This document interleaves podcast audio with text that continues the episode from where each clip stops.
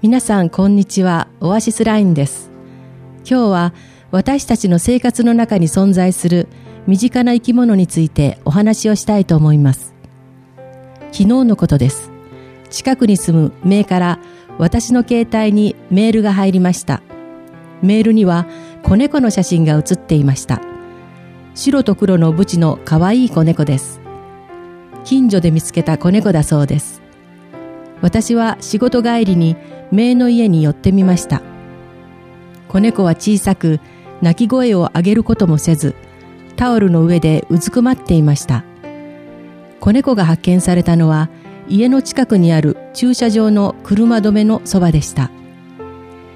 両手両足を伸ばして身動きせず、最初子猫は死んでいると思っていたそうです。第一発見者は姪の父でした。子猫の顔を覗き込んだ時にはよだれを垂らしていたそうです。そのうち子猫がふらふらっと立ち上がって駐車場脇の溝に落ちてしまいました。姪の父は姪を呼び、その子猫を保護したのです。家に連れて帰り、お腹を見ると飲みの集団で真っ黒。祖母と姪の二人がかりで子猫の体を洗い流すと、飲みはなんと80匹も取れたそうです。私が子猫に出会ったのはその日の夜でした。美しい毛並みを持った子猫は今にも命が途絶えそうなか細い生き物でした。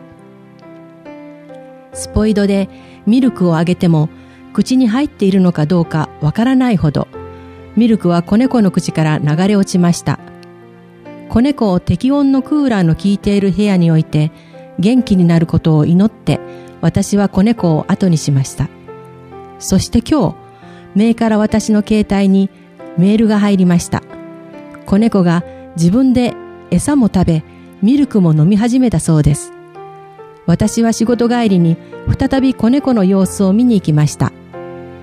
みゃーみゃーという鳴き声。歩き回る姿を見た時には本当に安心しました。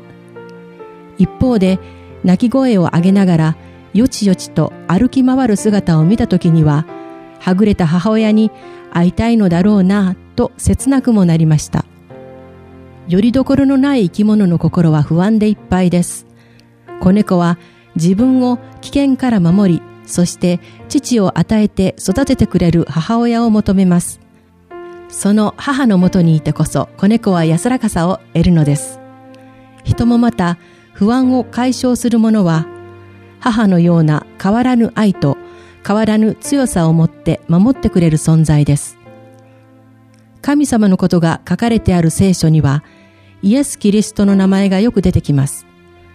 イエス・キリストは人を愛し、人を守り、人を救うがために十字架にかけられることを受け入れた神の御子です。